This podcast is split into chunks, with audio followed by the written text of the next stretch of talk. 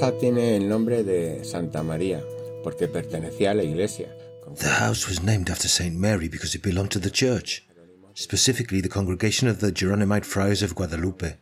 The original estate occupied one hectare of land, practically the whole block. At the time of the confiscations, in the 19th century, it was broken up and only the memory remained.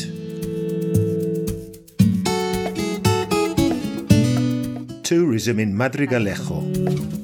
Smart tourist signs in audio format. St. Mary's House Ethnographic Museum.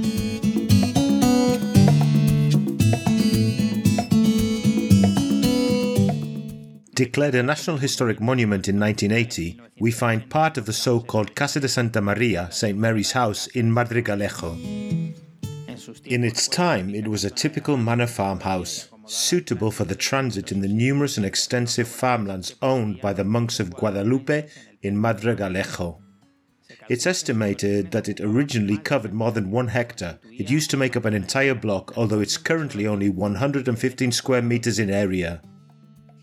In the 19th century, St. Mary's house was almost entirely destroyed, and it was destroyed because it belonged to the church, without any respect for what it historically symbolized.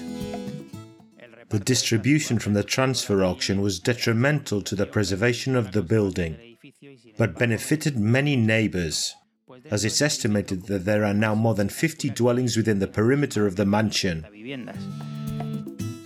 In 1840, the house became the property of the state first, and then for four years it was abandoned and suffered considerable pillaging. What remains as Casa de Santa Maria was used as a private hayloft, and in the 20th century as a cement storehouse for the Badajoz Plan works. St. Mary's house is currently rectangular in shape with two rooms an entrance or lobby of about 20 square meters, and the larger 95 square meter hall, which is where King Ferdinand the Catholic apparently died.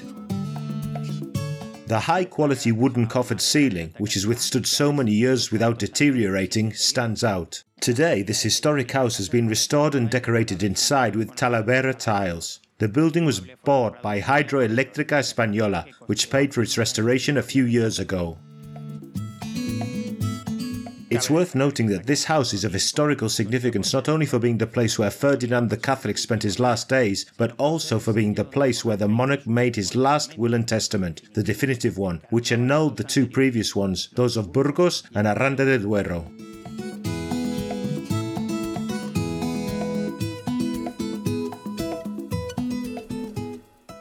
A production for Radio Viajera, financed within the framework of the Project for the Development of Smart Villages of the Government of Extremadura and the European Union, with the support of the Madrigalejo Town Council.